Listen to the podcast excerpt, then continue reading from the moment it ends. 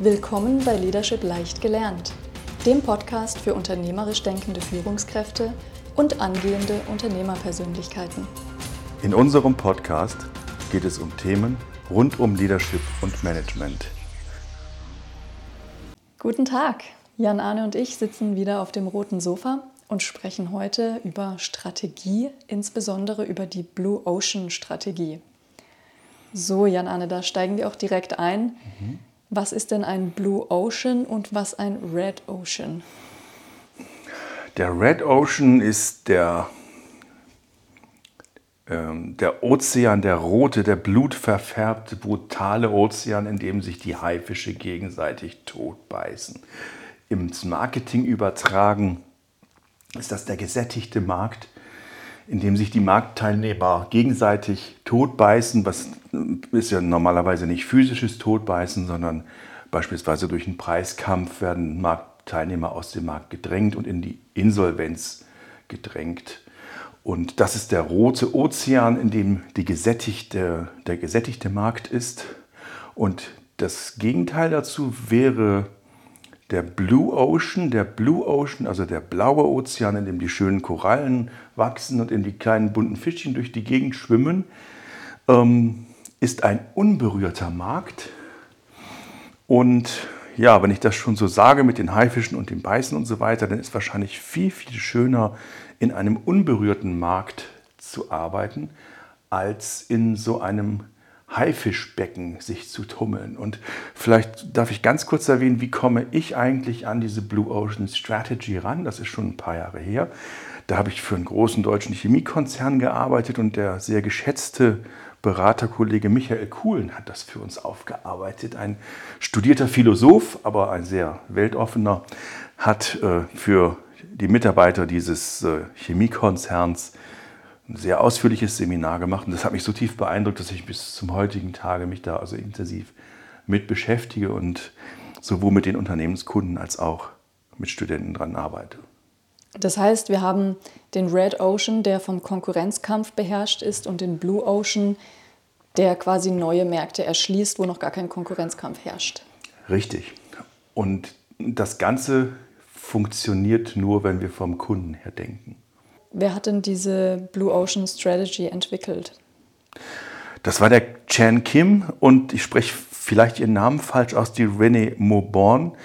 Beide inzwischen an der INSEAD Business School. Meines Wissens haben sie es noch in den USA äh, entwickelt, aber inzwischen sind sie in Europa an dieser INSEAD Business School.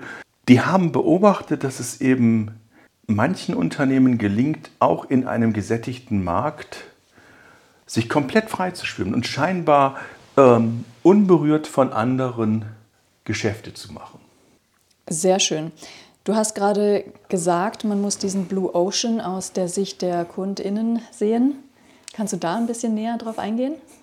Ja, klassischerweise ist es so, dass wir im gesättigten Markt eben, der Kunde will nur Preis, Preis, Preis und die Produkte sind wenig differenziert und das ist so wie beim, ich nehme jetzt den, den, den äh, Amazon, darf, ich, darf man jetzt nehmen. Wenn ich bei Amazon kaufe, dann ist mir das im Grunde egal, ob ich direkt bei Amazon kaufe oder bei dem kleinen Händler, der bei Amazon Marketplace ähm, irgendwas äh, postet oder irgendwas äh, promotet, Entschuldigung, irgendwas anbietet. Ähm, dann gehe ich als Kunde rein und nehme den billigsten und der andere, der vielleicht zwei Euro teurer ist, das ist voll krass, der Abzocker, weil ich sehe ja gar nicht, den Unterschied, ich habe auch gar keine Kundenbeziehung äh, zu meinem Lieferanten und gucke da eben nur auf den Preis. Alles andere interessiert mich nicht. Und ähm, darauf reagieren Lieferanten typischerweise, indem sie sich flexibilisieren bis zum Umfallen. Und die Frage ist, wie kann man da irgendwie rauskommen aus so einem standardisierten Prozess? Wie findet man also ähm, Kunden und Märkte? Und ich denke, der größte Fehler von uns Anbietern ist, dass wir versuchen, immer mehr dem Kunden anzubieten und nicht weniger anzubieten. Und häufig ist der Schlüssel darin, ähm, wenn der Kunde halt wenig bezahlen möchte, eben einfach weniger anzubieten, ganz selektiv, nur das, was dem Kunden wichtig ist, anzubieten. Aber das klingt jetzt so, als würde dann die Qualität darunter leiden. Qualität ist die Erfüllung der Anforderungen des Kunden. Und wenn der Kunde auf die Qualität gar keinen Wert legt, dann ist das Pearls for the Pigs. Das qualitativ wunderschöne japanische ähm, Kochmesser kann in den Händen eines japanischen Meisterkochs ja wirklich Tolles leisten. Wenn ich jetzt, ich nehme jetzt einen, einen durchschnittlichen Kochanfänger nehme, bitte, der macht das nur kaputt. Das nützt ja nichts. Da brauche ich auch ein einfaches Messer. Und ähm, wir, wir, gehen eigentlich rein mit einem Regelbruch. Ähm, vielleicht wird das, wird das anschaulicher, wenn wir in praktische Beispiele gehen. Und ein praktisches Beispiel von so einem Blue Ocean könnte ein Möbelhaus sein. Ein klassisches Möbelhaus da gehen wir rein und da sind dann Diplom-Designer und Designerinnen und die beraten uns dann. Und das kostet alles sehr viel Geld und dann dauert es irgendwie, keine Ahnung, zwei Monate, bis die Möbel kommen und dann werden sie nach Hause gekarrt und werden dann irgendwie aufgestellt. Und jetzt ahnen alle schon, worauf ich hinaus möchte. Es gibt dieses lustige Möbelhaus aus Schweden, das heißt in Ikea und das ist komplett anders aufgebaut. Da ist es zum einen so, dass ähm, ich werde wahrscheinlich keine Diplom-Designerin, auch keinen Diplom-Designer finden, zumindest nicht in dieser Anzahl. Ähm, dann ist es so, wenn ich reingehe, dass ich mir die Möbel anschauen kann und es heißt, ich kann die Möbel auch mitnehmen.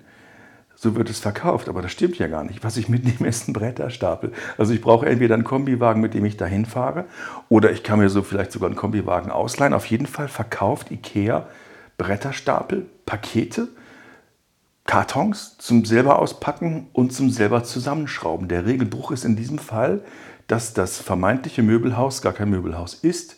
Ich provoziere es ein bisschen, sondern sie verkaufen mir einen Bretterstapel im Karton und den kippen sie mir vor die Tür und dann muss ich halt schauen, wie ich damit ähm, klarkomme. Das wird aber so kultig gemacht, das ist ja total cool, weil bist du auch bei Ikea? Ich war letzte Woche bei Ikea. Mensch, ist das toll. Und danach habe ich das ganze Wochenende geschwitzt, weil ich diese komischen Möbel kaum zusammengeschraubt bekommen habe. Aber die schaffen es so genial zu vermarkten, dass es ankommt. Das ist ein Regelbruch und das ist auch ein geschicktes Marketing. Und am Anfang ist natürlich ein, eine Entscheidung dabei, nämlich die Entscheidung, ich möchte zunächst einmal sehr preiswerte Möbel. Heute sind die nicht mehr unbedingt preiswert, sind auch zum Teil hochwertige Sachen äh, anbieten. Wie kann ich das machen, indem ich nicht liefere, indem ich nicht zusammenbaue, indem ich ganz viele Sachen nicht mache und einen Kunden finde, der sagt, Mensch, klasse, für kleines Geld kriege ich hier das Bett, das Schlafzimmer, das sonst was. Und das wird akzeptiert, es wird über Marketing sogar gehypt. Und dieser Blue Ocean, ja, Ikea ist meines Wissens über 30 Jahre alt und hat keinen ernsthaften Konkurrenten. Ich habe das hier mal versucht. Hier in der Region gibt es ja auch, ein, äh, gibt es auch Möbelhäuser, die nennen sich denn ähm, Möbelmitnahmemarkt. Ja, super. Dann gehen wir in so einen Möbelmitnahmemarkt. Da wollte ich dann ein Möbel auch mal mitnehmen. Ja, nein, nein, also das müssen wir jetzt bestellen. Dann kriegst du in vier Wochen oder in sechs Wochen die Bretterkisten und kannst sie dann abholen. Aber dass du es am gleichen Tag mitnehmen kannst, das ist nicht der Fall. Und auch die Kundenorientierung von Ikea mit zum einen einer riesen Spielecke äh, für die Kiddies mit Bällen drin und so weiter, wo man Spaß haben kann. Ja, sonst kann mit Haufen Kindern im Möbelladen habe ich keinen Spaß. Sie müssen brav da sitzen. Bestenfalls kriegen sie noch ein Glas Saft und müssen irgendwo still in der Ecke sitzen. Und bei Ikea bekomme ich dann für kleines Geld auch noch die lustigen schwedischen Schöttböller und kann dann noch mal irgendwie äh, ein einfaches Mittagessen bekommen. Das ist ein Erlebnis, ein ganz anderes Einkaufserlebnis. Geniales, geniales Marketing, tolles Produkt, wird auch sehr akzeptiert. Über lange Zeit konnte das nicht einmal richtig angegriffen werden. Genial. Ähm, wo haben wir sonst noch so Regel, Regelbrüche? Ähm, früher brauchte man Geld, um einkaufen zu gehen. Heute kauft der kaum mehr Geld ein. Also ich bin neulich zur Apotheke, habe bar bezahlt, der hat sich ja gefreut. Mein Gott, 50-Euro-Schein, wow, lange nicht mehr gesehen. Wir kaufen ja heute ein mit ein Stück Plastik. Und einkaufen ohne Geld ist auch ein Regelbruch. Äh, meines Wissens war es Mastercard. Äh, kann sein, dass ich mich da täusche. Auf jeden Fall, irgendeine von diesen großen Gesellschaften hat erstmals damit angefangen. Wohlgemerkt, damals war da nicht viel Elektronik. Nicht? Das war nur so eine äh, Ritschratsch-Karte mit einem Durchschlagbogen. Ähm, sicherheitstechnisch noch alles ein bisschen fragiler heute, eben selbst von der Sicherheit äh, sehr, sehr gut. Geld kann gestohlen werden, kann nicht wieder beschafft werden, weil man nicht belegen kann, dass das mein Schein war. Ich schreibe mir die Nummer ja nicht auf. Bei der Kreditkarte gibt es eben doch sehr viele Möglichkeiten, das äh, zurückzuverfolgen und von daher eine sichere Möglichkeit zu bezahlen, wenn auch eine teure. Das sind zwei oder drei Prozent, die da häufig über den Tisch gehen. Die merke ich als Kunde nicht, aber der Händler merkt es und schlägt den Preis auf. Ähm, wo gibt es sonst noch solche Beispiele? In der Hotelbranche ist es scheinbar einfach. Wir haben Häuser mit Zimmern und wir haben Mitarbeiter und Restaurants, Rezeption und so weiter. Und da hat eine französische Kette, die Formula One Kette, sich überlegt, wir wollen für den einfachen Geschäftsreisenden, für den Staubsaugervertreter, der über die Autobahn knattert, der möchte denn von der Autobahn runter, in unmittelbarer Nähe der Autobahn möchte der ein Hotel haben. Wie das Hotel aussieht, ist ihm ziemlich egal. Der braucht auch keinen Empfang, der braucht auch keine Lounge, der will auch kein Restaurant haben. Für den ist das klasse, wenn da fünf Mikrowellen im, äh, im Eingangsbereich stehen, dass er sich sein Essen warm machen kann. Was der aber möchte, ist ein äh, Zimmer mit einem ganz tollen Bett, das sauber ist, das ruhig ist, darauf legt der Wert. Alles andere können wir wegmachen. Wir brauchen kein Restaurant, wir brauchen auch keinen Empfang. Da kann ein Schlüssel in einem Safe liegen mit einem Zahlencode oder was auch immer für eine Lösung möglich ist. Ähm, Architektur kann man das auch nicht nennen. Das genügt im Prinzip ein Containerdorf. Und dadurch, dass die so radikal sich auf die Bedürfnisse dieses Kunden spezialisieren, können sie extrem günstig anbieten, wenn man das mal vergleicht. Formula One heißt heute Ibis Budget, die sind aufgekauft worden. Ibis, große Hotelkette, die ja verschiedene Segmente bedient. Äh, die Ibis Budget Segmente sind im Grunde aufgebaut auf dem Formula One Modell. Und da ist es das konsequente Weglassen von den Dingen, die für meinen Kundenkreis nicht wichtig sind. Das heißt, je präziser ich die Bedürfnisse meines Kunden kenne und darauf eingehe, nur das mache, was dem Kunden wichtig ist und den Rest lasse ich weg. Das ist in diesem Fall der Schlüssel zum Erfolg. Genau, du hast jetzt schon zwei verschiedene Branchen angesprochen. Mhm. Ist so ein Blue Ocean in jeder Branche machbar oder erschaffbar? Vermutlich ja. Ich bin jetzt nicht in allen Branchen so fit, als dass ich das so locker flockig behaupten kann. Es ist immer dann machbar, wenn wir Kunden so differenzieren können, dass wir uns auf die Kundenbedürfnisse setzen. Und wenn es mir dann gelingt, einen Kundenkreis zu identifizieren, für den ich so ein Produkt designen kann, dann geht es. Und ich denke, das funktioniert im Automobilmarkt mit den, ähm, mit den Luxusmarken. Ähm, wenn ich auf eine Luxuskundschaft mich setze, dann ist die bereit, fast jeden Preis zu bezahlen und möchte dann eben auch ein Luxusprodukt haben, das ähm, sehr exklusiv ist, möchte auch natürlich luxusmäßig behandelt werden und äh, dergleichen. Das Luxusthema kann man in fast, in fast jedem Markt spielen. Ähm, man kann heute auch das Thema Öko, nachhaltig, sonst was ist sehr, sehr wichtig. Wenn ich da ein Produkt habe, das genial überlegen ist, habe ich auch eine ganz dankbare Kundschaft, die bereit ist, da zu investieren, die auch der Marke die, die Treue halten wird. Und von daher, ja, es braucht etwas Fantasie. Ich behaupte, es geht in fast jedem Bereich. Ähm, wenn wir uns das Produkt Schraube anschauen. Also die Schraube als Verbindungselement im Handwerk. Was kann sonst so unsexy sein wie eine Schraube? Aber die Firma Wirth schafft es, Schrauben so zu designen, dass es ein Wahnsinnsvorteil ist, mit den Wirtschrauben zu arbeiten. Die hat auch Lagerkonzepte, Nachhaltigkeitskonzepte, Versorgungskonzepte, die es den verarbeitenden Betrieben leicht machen. Und dadurch schafft es die Firma Wirth, jetzt um ein Beispiel zu nennen, einfach ganz anders als alle anderen Schraubenanbieter dazustehen. Vielleicht auch im Handwerksbereich, der sehr umkämpft ist, der auch mit zum Teil, also Handwerksgeräte, Elektrogeräte für die Handwerker äh, stehen sehr unter Preisdruck. Da schafft es eine Firma Hilti, eine unglaubliche Marktstärke zu haben. Wenn Hilti auf Großbaustellen fährt, die kommen morgens um sechs mit dem Lastwagen, die hupen und haben eine Fanfare dabei und da wird die Hilti-Fanfare morgens um sechs im Wohngebiet abgespielt und keiner beschwert sich. Das dürften wir zwei nicht bringen, wenn wir da hinfahren und hupen mit einer Fanfare. Wir würden wahrscheinlich über die Polizei kommen. Also das ist Marktstärke, ähm, dass die Firma Hilti also da äh, so geschätzt wird und die Produkte sind auf dem Markt auch sehr beliebt.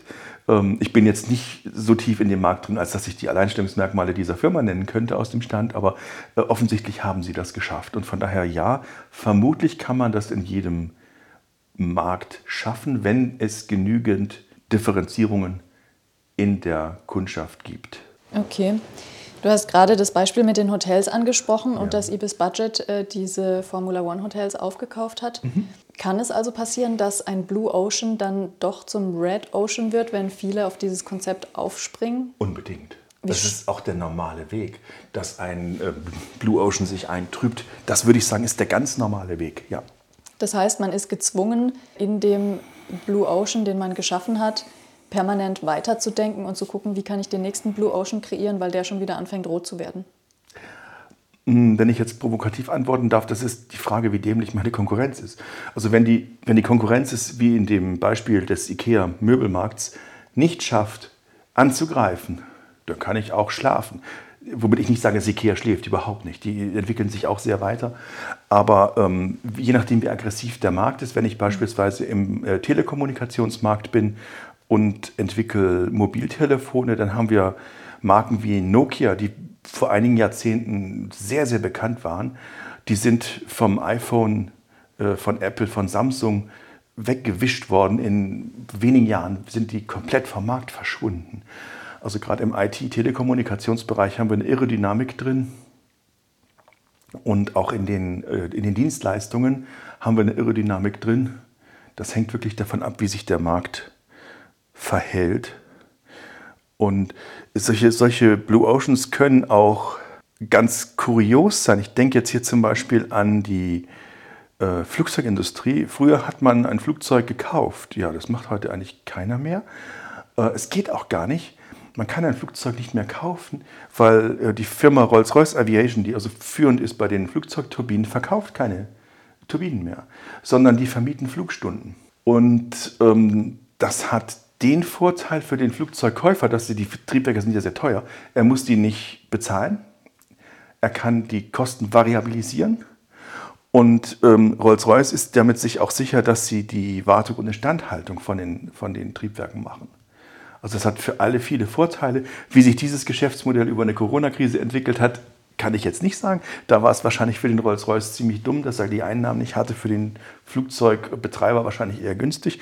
Aber grundsätzlich eine ganz spannende Sache zu sagen, ich verkaufe mein Produkt gar nicht mehr, ich vermiete es nur noch. Auf jeden Fall. Ähm, schauen wir mal in das Unternehmen. Wie muss denn so ein Unternehmen intern aufgestellt sein, damit so ein Umdenken von so einem Red Ocean zu einem Blue Ocean überhaupt stattfinden kann und dass man offen wird, um diesen Schritt Richtung Blue Ocean zu gehen?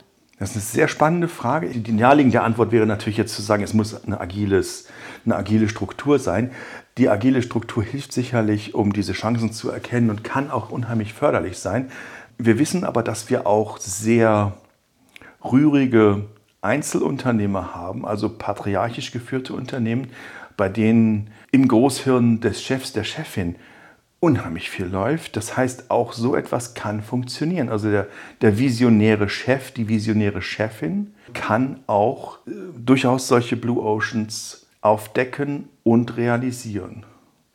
Also von daher denke ich, man kann nicht per se daraus schließen, dass ein agiles Unternehmen oder ein äh, sehr fortschrittlich geführtes Unternehmen überlegen wäre. Langfristig vermute ich, dass es so ist wenn wir von John Collins zu den Besten uns äh, daran orientieren, dann ist der Visionär, der einsame Kämpfer mit tausend Helfern immer nur die zweitbeste Lösung.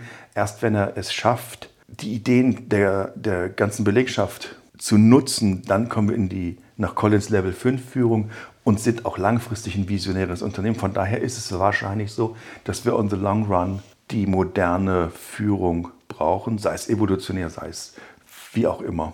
Glaubst du, dass wenn ein Unternehmen den, die Entscheidung trifft, okay, wir möchten uns jetzt verändern, also nehmen wir nochmal das Hotelbeispiel, die sagen, wir hatten bisher eine Lobby und einen Empfang und so weiter, aber wir fokussieren uns jetzt wirklich für äh, oder auf die Handelsreisenden und die Lkw-Fahrer und so weiter. Mhm. Glaubst du, dass es da intern auch ähm, kritische Stimmen gibt oder Probleme, die vielleicht sagen, nee, wir verrennen uns hier komplett, bitte nicht machen? Enorm. Also wenn wir im gleichen Haus den Umbruch haben, da werden Tränen fließen. Wie kann man die Leute dahin führen, dass sie nicht weinen? also das ist eine unheimlich schwierige Frage. Abholen, begleiten, erklären, äh, zum Teil auch trösten. Also der Veränderungsprozess, wenn wir in einem Haus diese Veränderung durchführen, laufen wir in gewaltige Widerstände.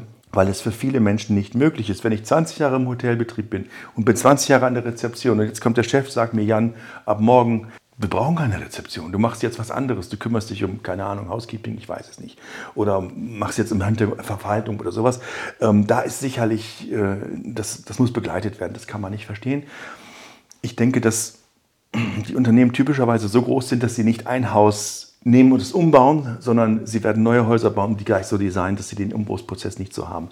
Allerdings, wenn wir uns anschauen, dass wir so einen Umbruch haben, und da ist es ganz egal, welches Geschäftsmodell wir nehmen, das wäre genauso mit dem, mit dem Möbelhaus. Wenn ich bis heute habe ich äh, Fahrer, ich habe äh, Handwerker, ich brauche nur noch die Hälfte der, der Werker, weil ich nur noch einmal im Ausstellungsraum zusammenschrauben muss, ich muss ja nicht mehr liefern. Auch da ist es sicherlich mit Heulen und Zähneklappern verbunden. Wie man solche Umbrüche gestaltet, ähm, ist nochmal ein ganz eigenes Thema. Ist auch die Frage, was wir, was wir machen können, was wir machen wollen. Ich meine, ein Unternehmen, es gibt Situationen, in denen ein Unternehmen Mitarbeiter abbauen muss. Das ist so. Wie man das macht, kann man sicherlich darüber diskutieren. Ob das, dass es nicht immer schön ist, ist auch so. Schöner ist natürlich immer ein Wachstumsmarkt, dass man die Mitarbeiter irgendwie weiterentwickeln kann. Und ähm, wenn man Mitarbeiter nicht weiterentwickeln kann, dann ist es natürlich immer schön, wenn man auch für die Mitarbeiter Lösungen findet, aber machen wir uns nichts vor, das äh, ist nicht immer möglich. Und ähm, bei verantwortungsvoll geführten Unternehmen ist es aber so, dass man sich der Verantwortung nicht nur mit Worten bewusst ist, sondern typischerweise schaut, dass man den Prozess so gestaltet, dass man über Austritt in die Verrentung, über natürliche Fluktuation und so weiter natürlich dann auch arbeitet oder aber auch ähm, Qualifizierungsmaßnahmen anbietet, Veränderungsmaßnahmen anbietet, die Mitarbeiter mitnimmt und mit denen die Veränderung macht, wenn möglich. Aber die Veränderung im bestehenden Unternehmen, die Prozesse so radikal umzugestalten, das ist eine Herausforderung für alle. Nicht nur fürs Management, sondern insbesondere auch für diejenigen, dessen tägliche Arbeit sich natürlich gewaltig ändert. Es gibt sehr erfolgreiche Beispiele, wo auch eine radikale Schrumpfung, radikaler Umbau, radikale Veränderung und ein nachfolgendes Wachstum dann sehr erfolgreich geführt wird, gemacht wird, wo diese Betriebe sogar konzernintern äh, mit zu den beliebtesten Betrieben äh, geführt werden. Und das ist die Führung ja, in, Meisterklasse. Nicht? Wunderbar. Das heißt, Konkurrenz belebt das Geschäft, kriegt in der Blue Ocean Strategy eine ganz andere Bedeutung, nämlich dass man von dem Red Ocean in einen Blue Ocean kommt, wo man erstmal gar keine Konkurrenz mehr hat. Aber um dort zu bleiben, muss man sich trotzdem stetig weiterentwickeln. Das ist so. Und für mich ist es hochinteressant, wenn ich mit ähm, Geschäftsführern und Inhabern spreche, die gar nicht, denen gar nicht so bewusst ist, dass sie in einem Blue Ocean sind. Und wenn ich das mit ihnen dann bespreche und erkläre, wow, ihr seid jetzt in einem Blue Ocean und dann überlegen wir, was sind denn die potenziellen Gefahren, wo, wo sitzen die Drachen hinter der, der Tür, die für euch gefährlich werden können, dann verschrecken die häufig erst einmal, aber das ist wichtig, sich damit auseinanderzusetzen, um zu überlegen, wohin können wir uns entwickeln. Und in den allermeisten Fällen gelingt es dann auch, Szenarien aufzubauen, wo man sagt, wir brauchen vielleicht eine strategische Partnerschaft in die Richtung, wir brauchen eine Veränderung, äh, wie auch immer, um Risiken zu managen. Und das ist eine für mich ganz tolle Situation natürlich, wenn ich da diese strategische Überlegung mit der Inhaberfamilie oder mit dem Geschäftsführer zusammen gestalten kann. Wunderbar. Wie generiert man denn so einen Blue Ocean? Erstmal braucht man einen Haufen Ideen, um sie danach, danach dann zu bewerten.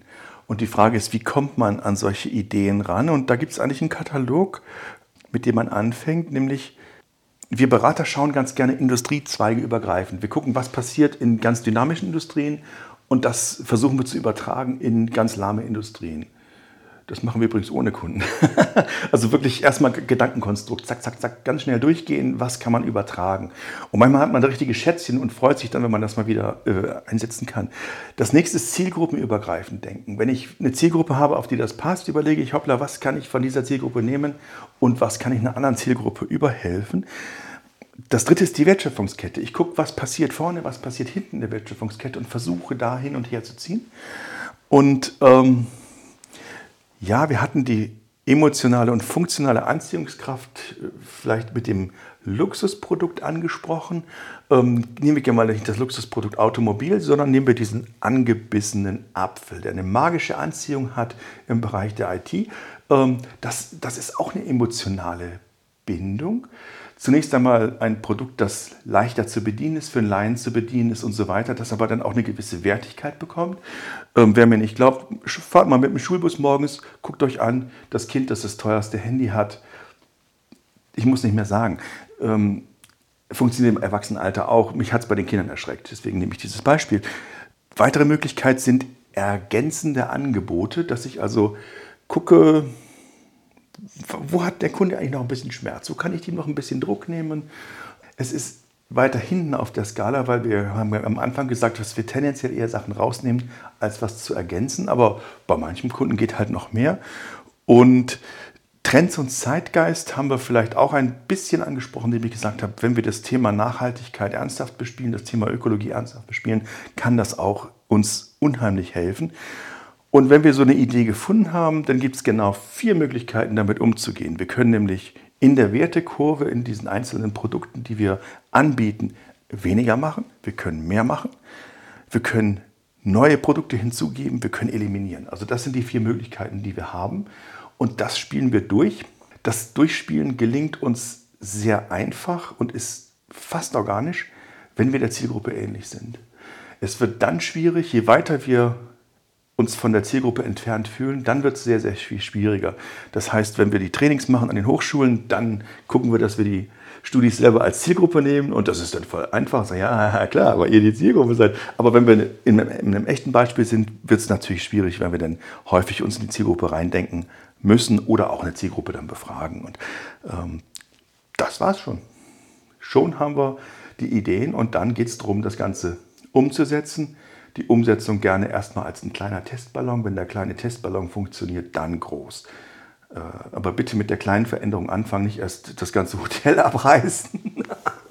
Und ähm, eben der kleine Testballon, das empfehle ich dann auch noch, das zu machen. Sehr schön. Jetzt haben wir sehr viel gelernt zur Blue Ocean äh, Strategie. Ich denke, wir haben es gut zusammengefasst. Ich danke dir für das Gespräch heute und freue mich schon auf nächste Woche.